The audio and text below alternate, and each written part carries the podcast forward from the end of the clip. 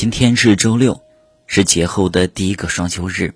你是不是觉得这周过的时间特别的漫长呢？特别期望过周末呢？其实这就是节后综合征的表现。刚好趁着周末这两天，让自己好好的调整调整吧。天气预报说这两天会降温，有些地区呢可能会下暴雪，所以这么冷的天气，不如窝在家里。调整一下作息，让自己的身心回到平日的工作状态。这位朋友说，假期过完了，终于摆脱了七大姑八大姨各种的追问，可以回归自己的生活了。有时候真的一点都不想应酬，觉得真的太累了。可能是作为社恐就这个样子吧。但是人呢，可以说是群居动物，人与人之间还是需要交际的，不可能脱离。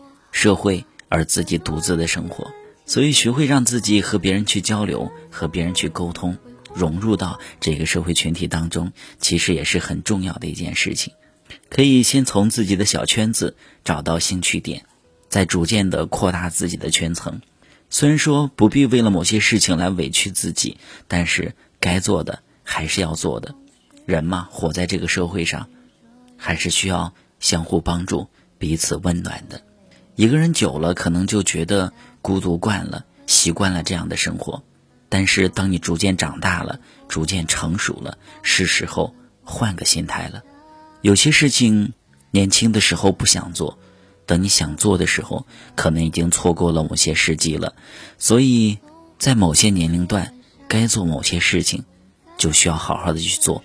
就比如我们在上学的时候，就应该好好学习；在工作的时候，应该好好工作。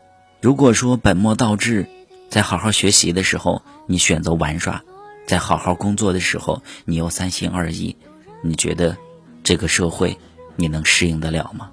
无论做什么样的事情，换一种心态，用心沉浸其中，享受生活，享受工作，你会觉得身边的一切不会那么的无聊，也不会那么的枯燥，感觉身边。一切都挺美好的，希望你的工作生活都能够顺心顺意，一切安好。